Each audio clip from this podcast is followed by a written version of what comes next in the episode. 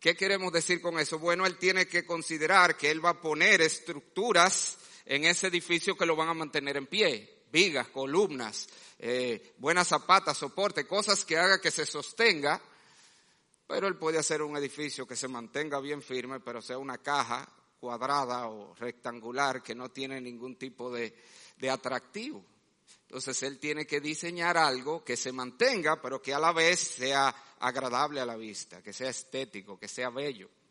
Bueno, Dios, el más grande arquitecto, en todo lo que diseña, generalmente tiene en cuenta esas dos cosas también y lo hace en lo que respecta a la relación matrimonial.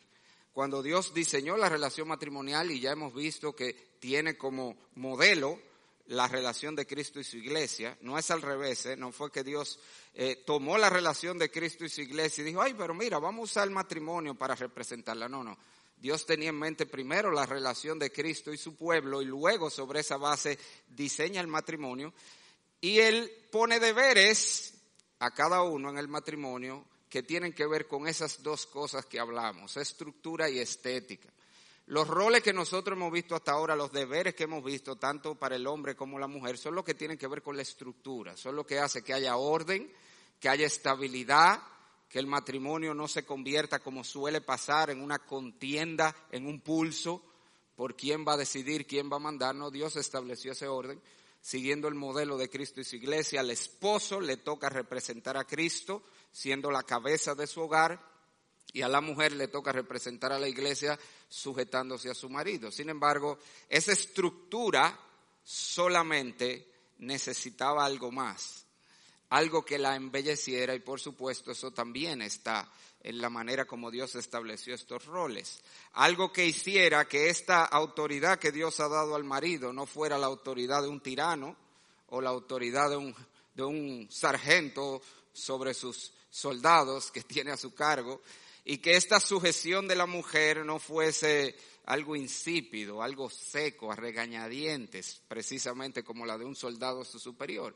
Y por eso Dios estableció dos deberes más en esta relación que también modelan lo que es la relación de Cristo y su iglesia. Y esos dos deberes están en el último versículo, allí están resumidos. Fíjese que Pablo está dando el resumen de todo lo que le ha dicho hasta aquí. Dice, por lo demás, cada uno de vosotros ame también a su mujer como a sí mismo y la mujer respete a su marido. Allí están los otros dos deberes. Si, si volvemos a la ilustración inicial, los deberes que tienen que ver con la estética de la relación matrimonial, el marido está llamado por Dios en este texto a amar a su mujer y la mujer está llamada a respetar a su marido. Y la idea es que sí, él es la cabeza, él es la autoridad, pero de nuevo, Él no es un monarca que está ya sentado dando órdenes a su vasallo. No, Él debe dirigir a esa mujer con un liderazgo vestido, saturado, que rebosa de amor. Del amor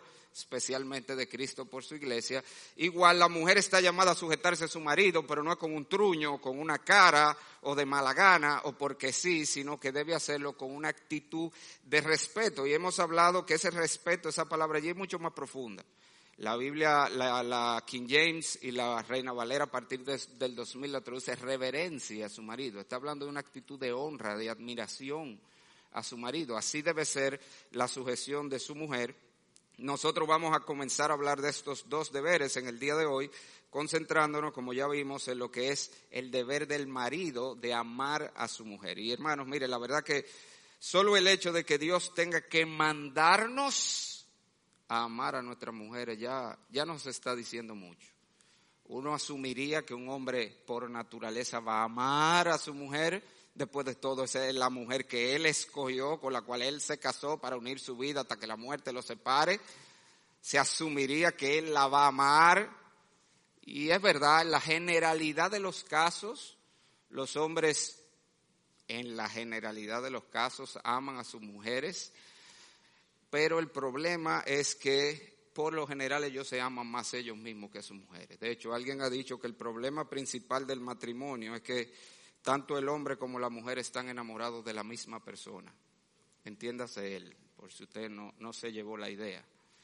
Ella está enamorada de él y él también está enamorado de él y después de ella. O, para ponerlo en las palabras clásicas del pastor Mayen, el problema de la mayoría de los matrimonios es que los hombres son cerdos egoístas, que están más preocupados por ellos, por sus deseos, por sus gustos, por sus necesidades, que por la necesidad de su familia y especialmente por la necesidad de su mujer. Y Dios nos está llamando aquí al hombre a amar a su mujer. De hecho, eso es reforzado. La idea de esa debilidad innata que tenemos para amar a nuestra mujer es reforzado en la Biblia por el hecho de que la Biblia se nos manda más de 10 veces. Señores, es increíble. Un autor dice 15 veces. Yo no encontré las 15, pero sí puedo decir que más de 10 veces en la Biblia se le manda orden imperativo al hombre amar a su mujer. Mientras que a la mujer solamente tenemos un solo versículo donde se habla de que la mujer ame a su marido. Un solo. Y ni siquiera es un imperativo, es un mandato. Es ese pasaje de Tito capítulo 2, versículo 5, donde dice que las ancianas enseñen a las más jóvenes a amar a sus maridos. No está mandando a que la manden a amar.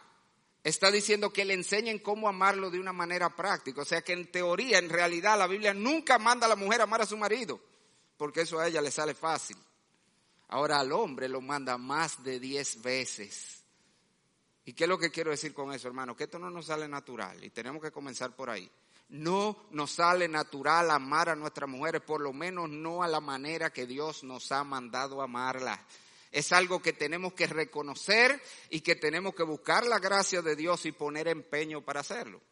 Ahora, hablando de el amor con el que un hombre debe amar a su mujer, en la Biblia nosotros vemos tres manifestaciones de amor o tres tipos de amor, con lo cual que deben estar en la relación en general, pero con lo cual el hombre debe amar a su mujer y es importante que nosotros conozcamos esto. Tenemos lo que se conoce como el amor romántico sexual, usualmente en el griego antiguo era representado por esta palabrita eros. Ojo, nota, usted va a oír o alguien podría decirme, bueno, usted sabe que la palabra eros no está en la Biblia, en el Nuevo Testamento, eso es verdad.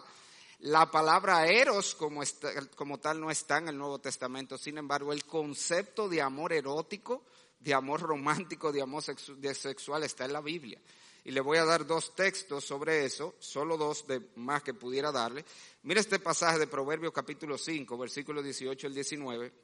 Dice la Biblia, sea bendito tu manantial y alégrate con la mujer de tu juventud como sierva amada y graciosa gacela, sus caricias te satisfagan en todo tiempo y en su amor recréate siempre. ¿Qué amor es ese? ¿De qué amor está hablando? ¿O de lo que él acaba de decir? Sus caricias te satisfagan en todo tiempo y en su amor recréate siempre. Y déjeme darle una notita, que usted ve eso, sus caricias, eso es un eufemismo. Reina Valera hace mucho eso, hace eufemismos expresiones que sonarían como fuerte, te la suaviza. Literalmente dice en sus pechos, en sus mamas. Le digo el término, literal, no lo voy a decir, pero en esa do es que está diciendo, recréate, eh, te satisfagan en todo tiempo. En otras palabras, está mandando al hombre a deleitarse en el cuerpo de su mujer. O sea, la Biblia está mandando al hombre, deleítate en el cuerpo de tu mujer en todo tiempo y en ese tipo de amor recréate siempre. ¿Usted sabe lo que eso significa? Que no es solo cuando es jovencita y tiene un cuerpo escultural. No, no, también cuando tiene sus libritas de más, recréate en su cuerpo. También cuando el tiempo y la gravedad ya se evidencian en ciertas partes de su cuerpo, recréate en el cuerpo de tu mujer, la Biblia está mandando. Señores, y eso es, aún eso es algo en lo que la Biblia es contracultura. Yo he oído de más de cinco personas, entre ellos un supuesto cristiano, decir esta frase, quizás te lo he oído. El hombre que después de cinco años está que manoseando y besuqueando a su mujer es un enfermo sexual. Yo he oído eso.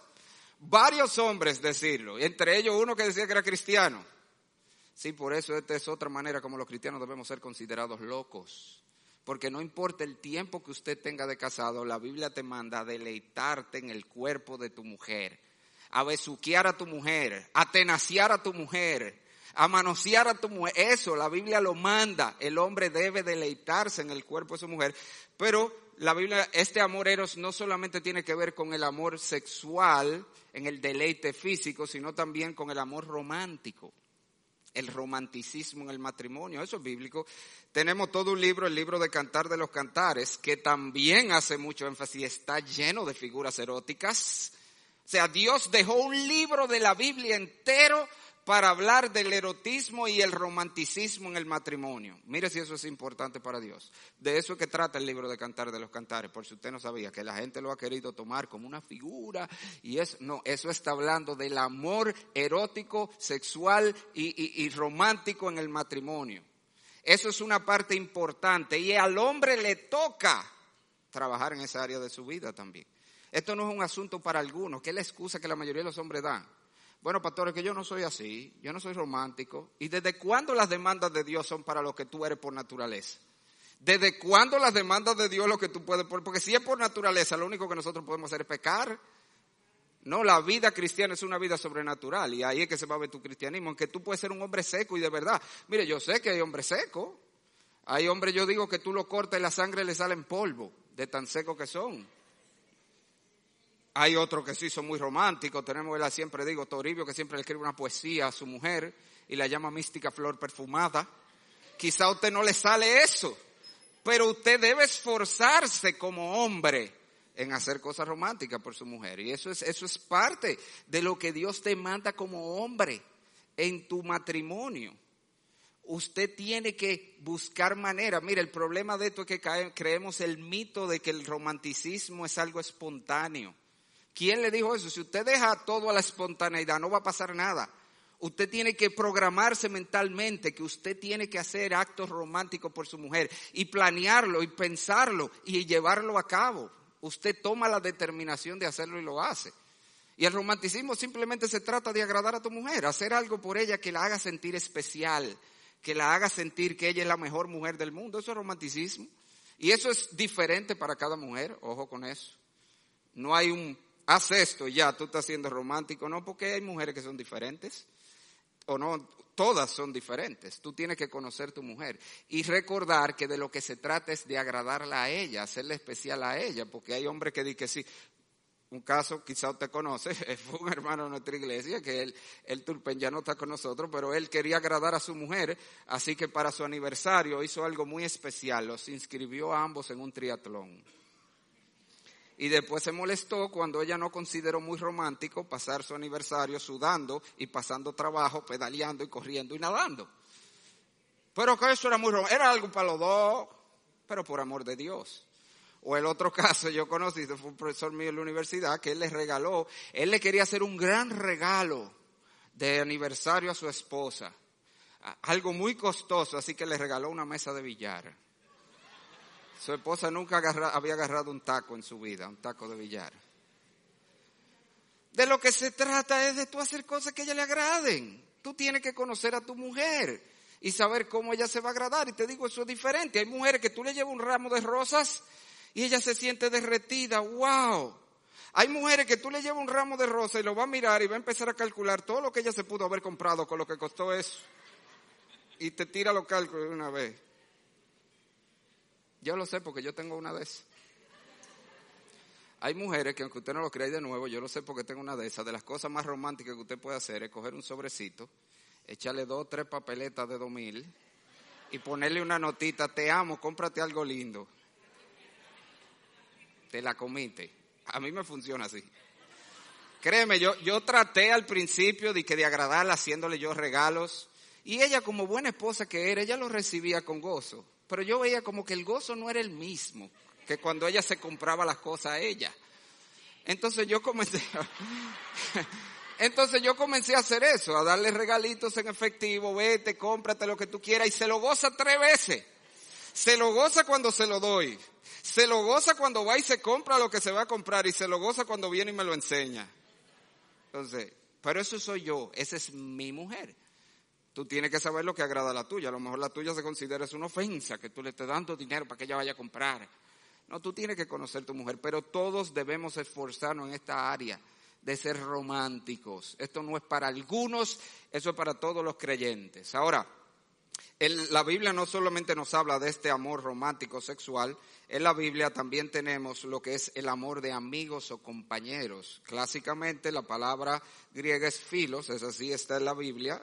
Y nosotros vemos este amor en muchos lugares en la Biblia. Aquí le veo, no solamente en el contexto en que se presenta esa palabra, lo vemos de muchas maneras. La Biblia describe a la mujer varias veces como la compañera, tu compañera, tu compañera. Se supone mis amados, que tu mujer debe ser tu mejor amiga. El mejor amigo del hombre, de nuevo, no es el perro, no es el pana, es tu mujer. Y eso es un área que penosamente se pierde en el matrimonio si no si no somos, si no nos proponemos cuidarla. Usted ve que cuando éramos novios, cuando la gente novio, le encanta pasar tiempo juntos, se pasa muchísimo tiempo hablando, le encanta salir a hacer cosas, le encanta hacer toda clase de actividades y después que se casan es como que cada uno coge su lado.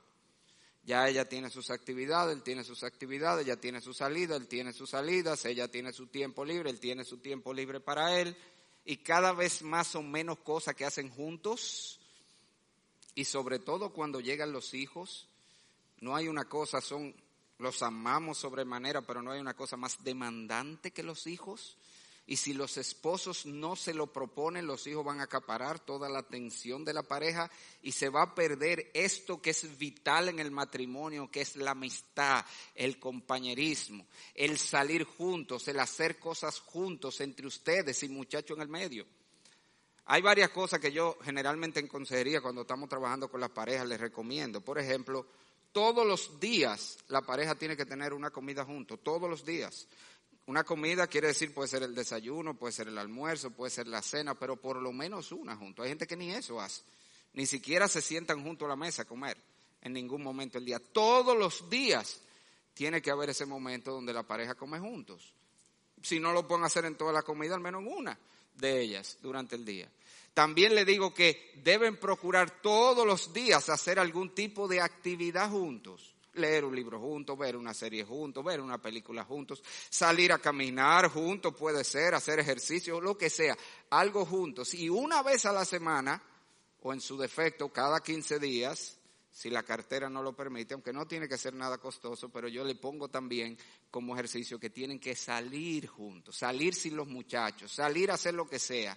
Salimos a sentarnos frente al malecón a ver las olas, salimos a comernos un helado, salimos a comer a un lugar, lo que sea, pero tienen que salir juntos, sin los hijos, ellos dos. Eso es parte de mantener este compañerismo, esta interacción, porque de nuevo el problema es que cada vez más estamos ocupados en los afanes de la vida y concentrados en los muchachos, y el problema de los muchachos, usted sabe cuál es, ¿verdad? ¿Qué va a pasar con ellos eventualmente? Se van.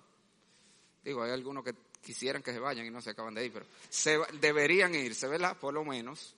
¿Y qué sucede? Que la pareja se va distanciando porque lo único que nos une son los hijos y cuando los hijos se van ya no tenemos nada que nos une. Ya no tenemos nada en común, ya no compartimos nada. No, no, este es un tipo de amor que debe cultivarse y debe mantenerse.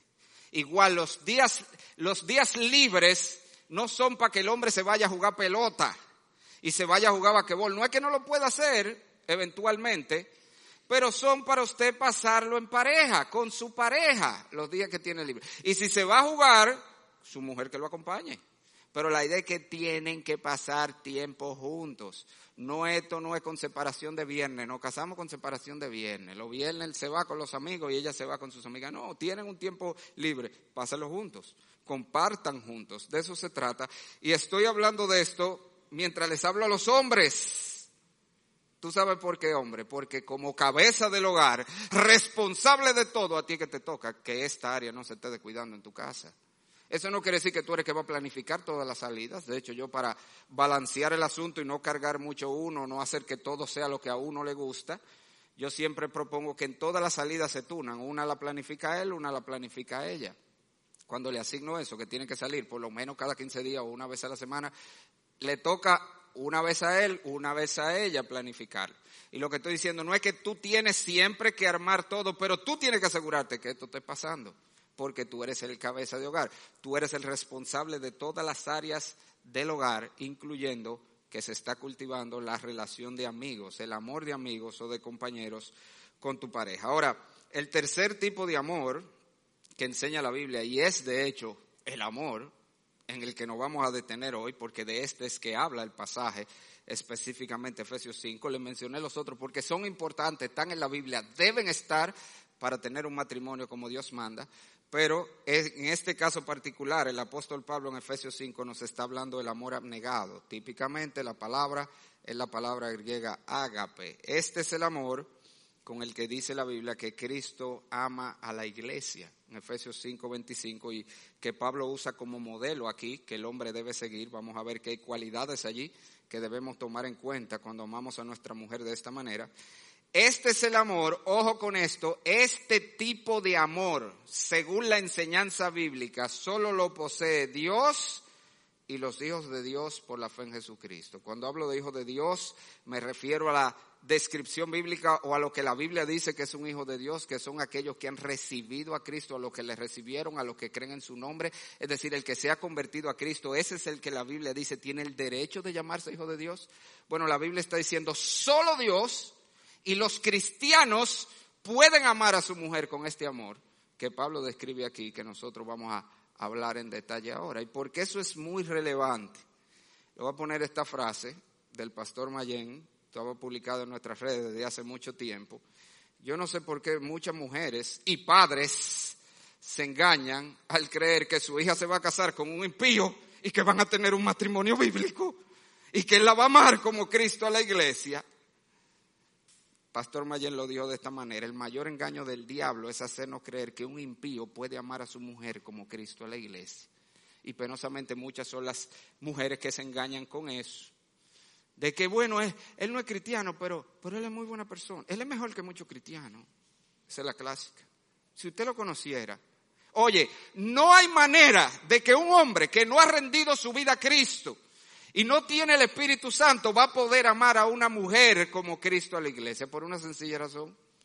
Este amor es un fruto del Espíritu. Gálatas 5:22. Un hombre que no es cristiano simple y sencillamente no puede amar a una mujer como Dios manda aquí. Eso significa que para tú poder tener un matrimonio a la manera de Dios, un matrimonio que es una bendición, un matrimonio que va a funcionar bien, lo primero, siempre he dicho que tú necesitas rendir tu vida a Cristo si no lo has hecho todavía. Es reconocerte un pecador condenado, necesitado de la gracia de Dios que es en Cristo y venir en arrepentimiento y fe a Cristo Jesús, confiar en su obra de la cruz despojarte de tu justicia, de tu religiosidad, de tus buenas obras y recibir a Cristo como tu único Señor y Salvador. Y entonces no solamente tendrá la esperanza de vida eterna, como la Biblia le enseña, que es a través de Cristo solamente, sino que serás capacitado por Dios para ser el esposo que Dios te manda a ser, para amar a tu mujer como Cristo ama a la iglesia.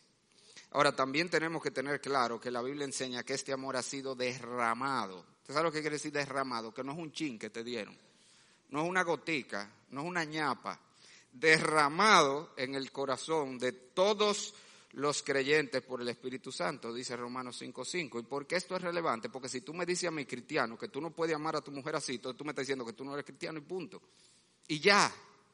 El hombre que me dice, yo soy incapaz de amar a mi mujer así, me está diciendo, yo soy un impío. Porque la Biblia dice, todos los cristianos somos capacitados por el Espíritu Santo para hacer todo lo que el Señor nos manda. No hay excusa. No hay excusa para nosotros no ser el hombre que Dios nos llama a ser. Si tú eres cristiano o simplemente tú no eres cristiano, tienes que reconocer que eres un impío, arrepentirte de tu pecado y venir a Cristo. Pero si tú eres cristiano, tú tienes todo lo que necesitas para ser el hombre que Dios te llama a ser. Eso es lo que el Señor dice. En este caso particular, amar a tu mujer como Cristo amó a la iglesia. Este amor es derramado. Ahora hay cinco características particulares de este amor que Pablo nos señala en el pasaje, que yo quiero que la veamos rápidamente, son muy importantes. El, nuestro tema es cómo amar a tu mujer, y ya vimos, ¿verdad?, que tenemos que amarla con un amor erótico y sexual y, romántico, romántico y sexual, tenemos que amarla con un amor de compañeros, debe ser nuestra mejor amiga con la que pasamos tiempo, con la que nos gusta compartir, pero tiene que ser un amor abnegado y ese amor abnegado tiene cualidades particulares que son las que Pablo enfatiza en este pasaje y quiero que veamos cinco de ellas. La primera es que este amor es un amor sacrificial.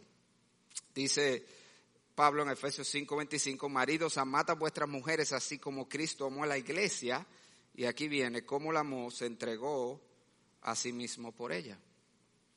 Ahora, usted sabe qué pasa con ese pasaje, que cuando nosotros leemos eso, por lo general lo que pensamos es en la cruz. Cristo se entregó, sí, murió en la cruz, y es verdad. Eso es parte de cómo Él la amó, pero eso no fue todo. Cuando la Biblia dice que Cristo se entregó, no fue solo que entregó su vida física. Cristo lo entregó todo por su iglesia.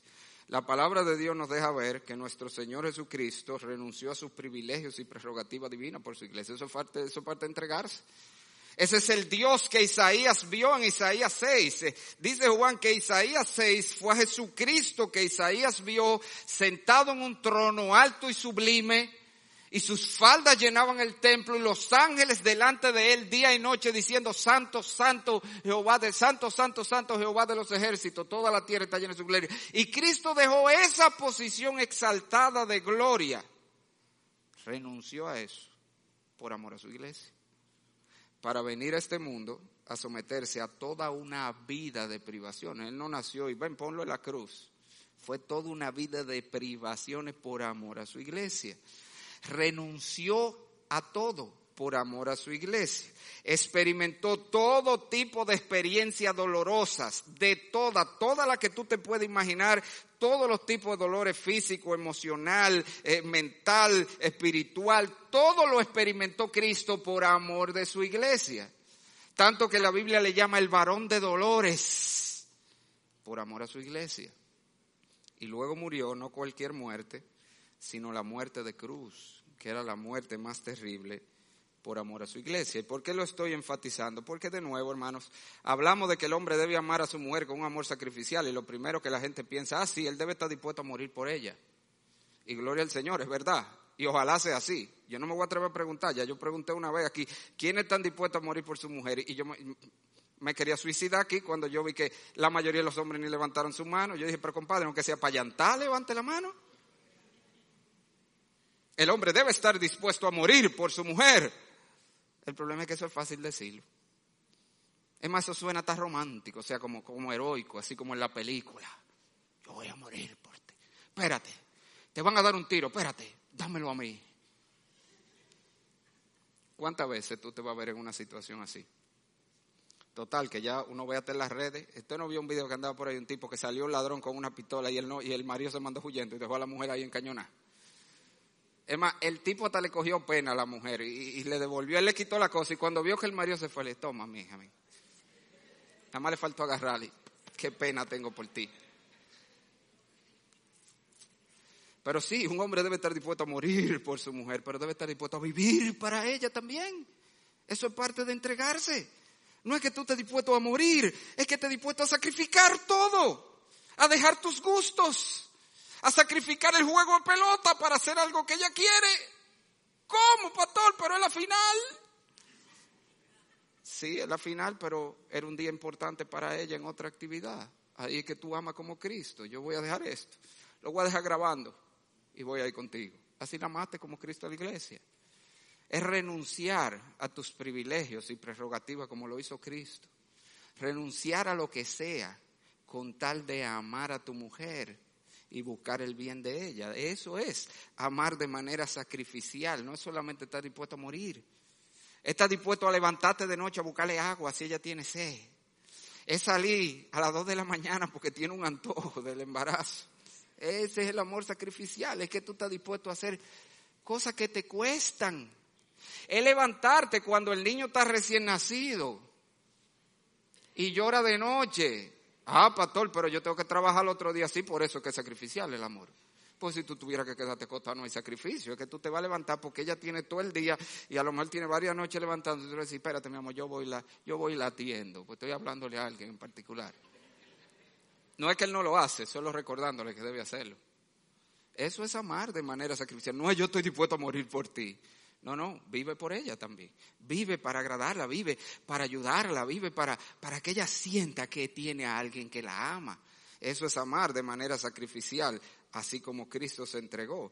Este amor no solamente debe ser sacrificial, debe ser incondicional. De hecho, vamos a ver un poquito más abajo que él dice que la amó para santificarla. No era porque era santa, no era porque era bella. Él la embelleció para él, no era bella. ¿A quién fue que el Señor amó? ¿Fue a pecadores? Dice la palabra de Dios, mas Dios muestra su amor. ¿Cómo se mostró el amor para con nosotros? En que siendo aún pecadores, Cristo murió por nosotros. El Señor no nos amó porque éramos buenos, porque éramos dignos de ser amados. No, nos amó a pesar de lo que nosotros éramos. A pesar de que no había nada en nosotros que apelar a Él. Él nos amó. Ese es el amor con el que Cristo amó. Aún siendo cristianos, la Biblia dice lo vil y menospreciado. Es lo que es la iglesia. Aún así el Señor nos sigue amando. De hecho, te digo más. Nuestros pecados y nuestras faltas fueron la ocasión para que se mostrara el amor de Cristo. Usted no ha visto que la Biblia siempre asocia el amor de Cristo con el perdón, el amor de Cristo con nuestros pecados. Precisamente por eso ahí es que se ve el amor.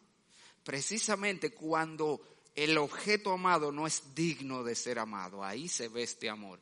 Es un amor incondicional. ¿Y por qué estoy diciendo esto? Yo dije la semana pasada que el contexto ideal para que la mujer muestre la sujeción es precisamente cuando su marido está actuando de manera egoísta. Cuando él está actuando como el cerdo egoísta que decía Mayen, ahí es que ella va a mostrar que es una esposa sujeta, porque aún así ella se va a sujetar. Bueno, lo que yo te estoy diciendo, hombre, es esto. El contexto ideal para tú mostrar que tú amas a tu mujer como Cristo a la iglesia precisamente cuando ella no es la mujer que debe ser. Cuando ella no es la mujer que Dios la llama a ser, ahí es que tú tienes que mostrar que tú amas como Cristo a la iglesia. Estoy diciendo, el día que ella no es la mujer sujeta, sumisa, afable, apacible que debe ser, sino que le salió la cacatica y se alzó, ese es el día que tú tienes que mostrar que tú la amas como Cristo a la iglesia. El día que no hizo lo que tú le dijiste que tenía que hacer y te creó un problema por eso, ese es el día que tú tienes que mostrar que tú la amas como Cristo la iglesia, con un amor incondicional. El día que se le quemó la comida y la comida sabe a rayo, es el día que tú tienes que mostrar que la ama como Cristo en la iglesia. Es en el contexto de sus faltas y pecados que tú debes mostrar verdaderamente que tú la amas como Cristo en la iglesia, con un amor incondicional, que no depende de lo que ella es o hace es un amor que proviene de Dios, que te lo derrama en tu corazón para ella. Entonces, tenemos que evaluarnos. Es muy fácil amar a nuestras mujeres cuando ella lo está haciendo bien. Yo le soy sincero. Para mí es muy fácil amar a mi mujer. Yo tengo la mejor mujer del mundo, yo siempre lo he dicho. Yo tengo la mujer más sumisa, más mansa, más dócil. Para mí es fácil amar a mi mujer. Es más, yo, yo, yo no estoy bien entrenado por eso, porque para mí es fácil. Pero es precisamente en el contexto cuando es difícil Ahí es que tú vas a mostrar que tú amas con el amor de Cristo en la iglesia. Es un amor incondicional. En tercer lugar, vemos en la Biblia que es un amor exclusivo. Dice la Biblia que Cristo se entregó a sí mismo por ella. Usted sabe que Dios ama toda su creación, ¿verdad que sí? La Biblia dice toda la creación, Dios la ama, es su creación. Él lo hizo, igual que un, un arquitecto ama su diseño y dice, wow, mira qué bonito, mira eso que yo hice. Señor ama de manera especial dentro de su creación la humanidad. La Biblia habla de la filantropía de Dios. Él ama la humanidad, a los seres humanos creados de manera especial a imagen suya. Pero hay un amor particular, especial en la Biblia, que el Señor tiene para su pueblo, para los suyos. De hecho, nosotros podemos ver eso en aquel pasaje de Juan 17 en el huerto de Getsemaní cuando Cristo ora. Ese es el momento ya final y por quien Él intercede allí lo deja claro es por ese grupito, por los suyos. Yo ruego por ellos, no ruego por el mundo, sino por los que me diste, porque tuyos son. Hay un amor especial, particular, en el corazón de Dios hacia su iglesia, hacia su pueblo. Ese es el amor que debe tener el marido para con su esposa. ¿Qué es lo que estamos diciendo? El marido debe mostrar con palabras y acciones que su mujer es la persona más importante de su vida. Ella tiene que estar consciente de eso. Los hijos tienen que estar conscientes de eso. El mundo tiene que estar consciente. Si en la mente de tus hijos no está claro que para ti no hay nadie más importante en este mundo que tu mujer, tú no estás cumpliendo con este amor. Porque este es un amor exclusivo ellos, tus hijos especialmente, porque le digo los hijos, bueno, Mayen tiene un mensaje donde él habla de los enemigos del matrimonio y después de hablar de uno mismo, el segundo enemigo dice él son los hijos. Pero a tus hijos tú tienes que dejarle claro que tú lo amas y tú darías tu vida por ellos también. Pero primero va su mamá, primero va tu mujer. Y eso tiene que ser claro, le digo, con palabras y con acciones. Usted tiene que hacer cosas que ellos vean que hay cosas que tú haces por tu mujer que tú no la haces por más nadie, ni siquiera por ellos. Eso yo solo lo hago por mi mujer. Y eso usted puede hacerlo de manera práctica, yo. Yo lo hago a veces con cosas que parecen tontas. Vamos a salir a comer a la calle todos, como familia, por ejemplo. ¿Dónde vamos a comer? Amor, ¿dónde tú deseas comer? Y salta uno por allá atrás o una por allá atrás. Vamos para tal sitio. Espérese que yo le estoy preguntando a mi mujer dónde ella quiere comer. Es a ella. Yo vamos a ir donde ella quiera. Yo quiero complacerla a ella. Ahora, si ella quiere lo mismo que tú quieres, es otra cosa. Pero es a ella que yo quiero complacer. Yo lo hago también con frecuencia cuando llevo postres a la casa, he usado esta ilustración otra vez, porque es una manera muy práctica de tú dejarlo claro en tu casa. Son cosas sencillas, pero dejárselo claro a tus hijos. Mira, yo compro postre, a propósito lo compro diferentes, lo llevo a la casa, abro, cuando van a meter la mano, espérese. Amor, ven, coge lo que tú quieras. Después que ella coja lo que ella quiere, lo que quede ahí, entonces de ustedes. Y eso ha pasado tanto que llegó una vez que uno de mis hijos me dijo, tú siempre estás con lo mismo, primero mamá, primero mamá. ¿Por qué primero mamá? Y yo, ¿tú quieres saber por qué primero mamá? Primero porque mamá estaba primero que tú. Tú llegaste el otro día, fue mi hijo. Segundo, porque ahorita tú te vas de garitar. ¿Y tú sabes con quién yo me voy a quedar aquí? Con mamá. Entonces, mamá que yo tengo que tener contenta, no a ti. Y tercero, que es lo más importante, porque Dios dice que primero mamá para mí, primero, mi mujer. Entonces el amor debe, el, marido debe amar a su mujer con un amor exclusivo. Que se vea, oye, el marido no puede favorecer a nadie por encima de su mujer. Señores, y estoy hablando, ya te hablé de los hijos, ¿verdad? Estoy hablando también de tus familiares en la carne. No puedes favorecer a tus padres por encima de tu mujer. Es verdad, tú tienes que honrar a tus padres, pero el Señor te manda a dejar padre y madre, no te manda nunca a dejar a tu mujer tu mujer debe ocupar el primer lugar por encima de todo el mundo. Y de nuevo, no es una teoría, es que en la práctica se vea que ella va primero y que tú la favoreces a ella antes que a todo el mundo y que tú estás de su lado primero y después del lado de quien sea, pero primero de ella. En cuarto lugar, la palabra de Dios nos enseña aquí que el amor del marido por su mujer, este amor abnegado, es un amor santificante. Fíjese esto es muy importante en el pasaje. Maridos, amad a vuestras mujeres, así como Cristo amó la iglesia y se entregó a sí mismo por ella para santificarla, habiéndola purificado en el lavamiento del agua por la palabra. Y sigue diciendo el texto, a fin de presentársela a sí mismo. Mire, 27. Una iglesia gloriosa que no tuviese mancha ni arruga ni cosa semejante, sino que fuese santa y sin mancha. ¿Y qué, qué, es lo que estoy diciendo aquí? Cristo nos ama a pesar de nuestros pecados, eso lo vimos, pero no nos deja en nuestros pecados. Cristo va a santificar a sus hijos. Con los métodos que tenga que usar, lo va a santificar. Esa es la evidencia que somos creyentes, de hecho, que estamos creciendo en santificación. Si una persona se convirtió y tiene 20 años y es el mismo patán desde que se convirtió, no es cristiano porque Cristo va a santificar a los suyos.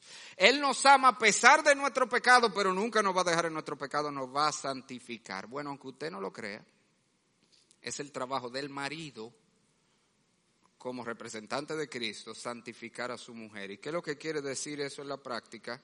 Al esposo le toca hacer de su esposa una mejor cristiana, una mejor mujer. El día que tú te casaste, Dios te entregó una mujer Óyeme, hermano, esta es de la cosa más grande que enseña este pasaje. Dios te entregó una mujer y Dios espera que tú se la entregues más santa que lo que Él te la entregó. Una medida de qué tan buen esposo tú estás haciendo es esta.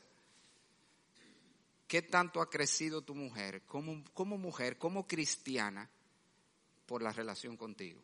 No a pesar de la relación contigo, por la influencia tuya, por lo que tú estás haciendo. Mira que de hecho dice el versículo que Cristo la purifica para presentársela a sí mismo, una esposa gloriosa.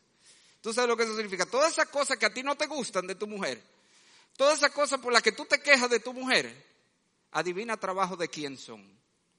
¿De quién es trabajo? Es trabajo tuyo como esposo. Mire, cuando los hombres van, y no estoy diciendo que no vaya, usted tiene problemas con su esposa, venga, vamos a hablar y vamos a buscar manera de resolverlos con la palabra de Dios, de ayudarla a ella a crecer. Pero cuando un hombre va y comienza a quejarse de su mujer y a decirme cosas de su mujer, yo lo que después que termina le digo, wow hermano, ¿cuánto trabajo tienes? Tienes mucho trabajo en tus manos, porque a ti que te toca santificar a la mujer. Inmediatamente lo llevo a este pasaje y se lo enseño. A ti que te toca. Todo eso que no te gusta de ella, todo eso que tú dices que no debe ser en ella, a ti te toca cambiarlo con la palabra, que es lo otro que vemos en el texto. ¿Cuál es el instrumento que Cristo usa? Dice el pasaje, para santificarla, habiéndola purificado en el lavamiento del agua, ¿cómo? Por la palabra. No es con regla, no es con órdenes que tú la vas, no hagas esto, no puedes hacer tal cosa. No es pastoreando su corazón con la palabra que tú vas a ayudar a tu mujer a ser una mejor mujer. Ahora, ¿tú sabes lo que eso significa? Que de las cosas más amorosas que puede ser un hombre por su mujer es todos los días abrir la Biblia con ella y llevarla a la palabra. Señores, y por más que uno habla de eso, aquí la realidad es que son muy pocos los maridos en la iglesia de Jesucristo que toman la Biblia para leerla con su mujer y meditar en, en la Biblia con su mujer todos los días. Pero eso es una de las cosas prioritarias que tú tienes que hacer como hombre, porque ese es el instrumento que Dios te ha dado para santificar a tu mujer. De nuevo, de las cosas más amorosas, más Christ-like, más parecida a Cristo que tú vas a hacer en tu vida, todos los días tomarte el tiempo, el esfuerzo, de decirle, ven mi amor, vamos a hacer un devocional juntos. De asegurarte que ella está haciendo sus devocionales personales. De asegurarte que ella está involucrada en todas las actividades de la iglesia que están allí para ayudarla a crecer como cristiana, como mujer. Nosotros tenemos un grupo de, de, mujeres que se reúne los jueves en la tarde de manera virtual, se llama Maestras del Bien. Tu misión como esposo es asegurarte que tu mujer está ahí, exponiéndose a la palabra para que ella sea santificada, porque aunque tú no lo creas, el día que tú te veas delante de Dios, señores, todos nosotros vamos a dar cuenta de todo lo que Dios puso en nuestras manos, todos, hombres y mujeres. Pero dentro de las cosas que están en el combo que Dios puso en tus manos y que tú vas a dar cuenta, es una mujer que Dios te la dio para amarla como Cristo amó a la iglesia, lo cual incluye santificarla. Y Dios te va a hacer la auditoría. Yo te la entregué así. ¿Cómo tú me la estás entregando de vuelta? ¿Qué tú hiciste para que ella fuera una mejor cristiana? Y cómo vimos el instrumento en la palabra. En quinto lugar, la última característica que vemos aquí con la que el marido debe amar a su mujer con este amor abnegado, por falta de otra palabra le puse que es un amor personal, dice Pablo en Efesios 5, 28, 29, así que los maridos deben amar a sus mujeres como a sus mismos cuerpos. El que ama a su mujer, a sí mismo se ama, porque nadie aborreció jamás su propia carne, sino que la sustenta y la cuida como también Cristo a la iglesia. Y, y ahí él entra a hablar del misterio del matrimonio, que no solamente apunta a la relación de Cristo y la iglesia, sino que hay realmente este misterio de que cuando nos casamos somos uno, estamos unidos. Así como Dios hizo a Eva de, de Adán, de una manera que no entendemos, en la esfera espiritual, quedamos unidos. Y Dios dice, cuando tú amas a tu mujer, tú te estás amando a ti mismo, aunque tú no lo creas. Señores, eso es práctico, eso es práctico. Porque dígame si no es verdad que lo peor del mundo es tener una mujer entruñada en tu casa. Yo le he dicho. ¿Cuál es ¿Qué es lo que pasa con una mujer entruñada? Creo que decía mi papá. Usted no lo sabe. Yo le he dicho mucho eso. Eso a Sara, decía mi papá. Pero cuando tú amas a tu mujer, tú te estás amando lo mejor del mundo es tener una mujer alegre, gozosa en tu casa. Entonces ama a tu mujer si tú quieres por tu propio bien. Pero, ¿qué significa esto en la práctica? Déjame ponerle una cita aquí de Lupriolo. Dice Lupriolo en su libro El marido integral normalmente, el hombre utiliza mucho de su tiempo, esfuerzo y dinero en cuidar de sí mismo, sus necesidades, sus deseos, sus aspiraciones, esperanza, cuerpo y comodidad son demasiado importantes para él. Este es el tipo de cosas que, tiene que, que, tienes que hacer con tu esposa, puesto que ella es ahora hueso de tus huesos y carne de tu carne. Eso quiere decir, tú tienes que, así como tú inviertes tiempo, esfuerzo y dinero para tus necesidades, deseos, aspiraciones, esperanza, cuerpo y comodidad, así mismo tú debes hacerlo con tu mujer. Tú debes asegurarte de que sus necesidades todas estén satisfechas. Tú debes velar por las cosas que ella desea. Y procurar que ella pueda alcanzar sus deseos y aspiraciones y esperanzas. Tú debes cuidar de su cuerpo, tú debes asegurarte que ella descansa, que tiene comodidad, así como tú lo haces contigo.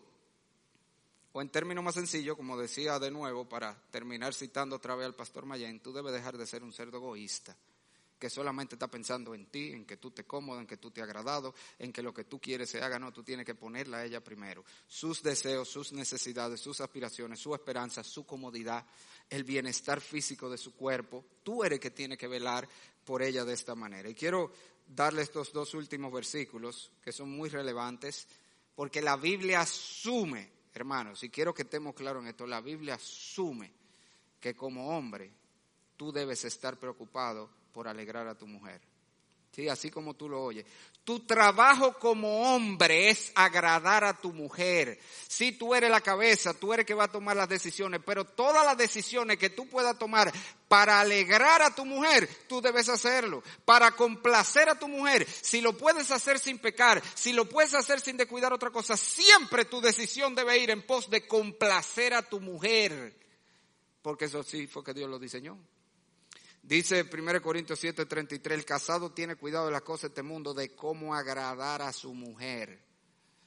Cada vez que yo veo esas discusiones, que ella quiere esto, que él quiere esto, siempre se lo digo y se lo he dicho, se lo digo a ella, mira, en última instancia la Biblia te dice, hermano, sujétate a tu marido si no es nada pecaminoso, pero siempre les recuerdo a ellos, compadre, que usted está llamado a agradar a su mujer. Si usted puede agradar a su mujer, agrade a su mujer. Que eso es lo que la Biblia dice. Usted tiene que estar ocupado en agradar a su mujer. Todavía más. Deuteronomio 24:5. El hombre se le daba un año en su casa, un año de vacaciones cuando se casaba. ¿Cuánto quisiera que pusiéramos esa ley? Seríamos, el problema es que ya uno se casó, ¿verdad? Eso es para los solteros. Pero oye esta ley que Dios había impuesto. Cuando el hombre se casaba, un año de vacaciones un año donde no se le ocupaba en ninguna cosa, en ninguna cosa se le ocupará. Y estará libre en su casa un año. ¿Pero para qué? Para que se levantara todos los días a las dos once del día y se tirara en un sillón a ver pelota y... No. ¿Para qué era que le daban ese año? Para alegrar a la mujer que tomó. Y de nuevo, es que yo no puedo citar esto sin decirlo, siempre lo digo. La Biblia machista, ¿verdad que sí? Mira qué machista es la Biblia. Por amor de Dios, dime un libro humano donde se le mande un hombre, tu misión como hombre, alegrar a tu mujer, compadre. Que si tu mujer tiene un truño, tú no estás siendo un buen esposo, posiblemente. Posiblemente. Porque puede ser que ella esté siendo irracional. Pero tu mandato como hombre es alegra a tu mujer, agrada a tu mujer. Eso es parte de lo que hace Cristo con nosotros, ¿o no? ¿O no? Cristo murió para hacernos dichosos y felices y bienaventurados. Eso debemos nosotros hacer con nuestras esposas. Eso es parte del llamado de Dios como hombre. En conclusión, entonces, amados hermanos, nada más tenemos que hacernos recapitular todo lo que hemos visto para saber que esta tarea es demasiado grande. La Biblia nos llama amar a nuestra mujer bíblicamente con un amor romántico sexual, amar con un amor de amigos, compañeros y amar sobre todo con un amor abnegado como el de Cristo a la iglesia que incluye, entre muchas otras cosas que pudiéramos citar, un amor sacrificial, incondicional, exclusivo, santificante y personal. Y la pregunta después de ver todo esto es esta. Y para esta cosa, ¿quién es suficiente?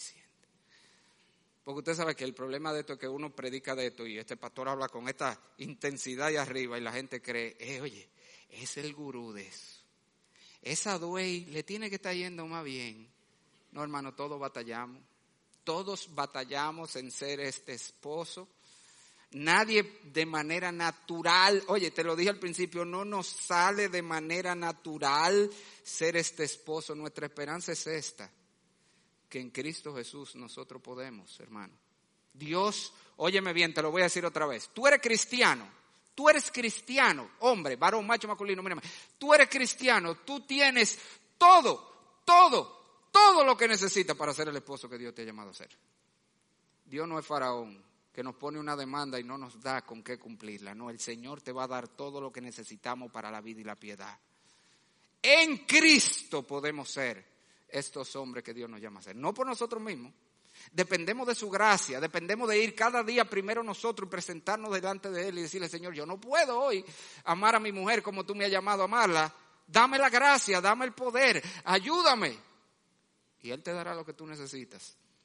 En Cristo podemos, Él nos capacita para ser estos hombres. Sí, será una batalla, porque será una batalla contra nuestro propio corazón de ser egoísta, pero es una batalla que en Cristo debemos echarla y podemos vencer. Y si tú estás aquí sin Cristo, de nuevo, no hay manera. Mira, no hay manera. Tú puedes tomar nota de todo esto, descargué este mensaje, oírlo 60 veces. No hay manera de que tú vas a poder amar de esta manera a tu mujer. Porque esto solo es posible en Cristo.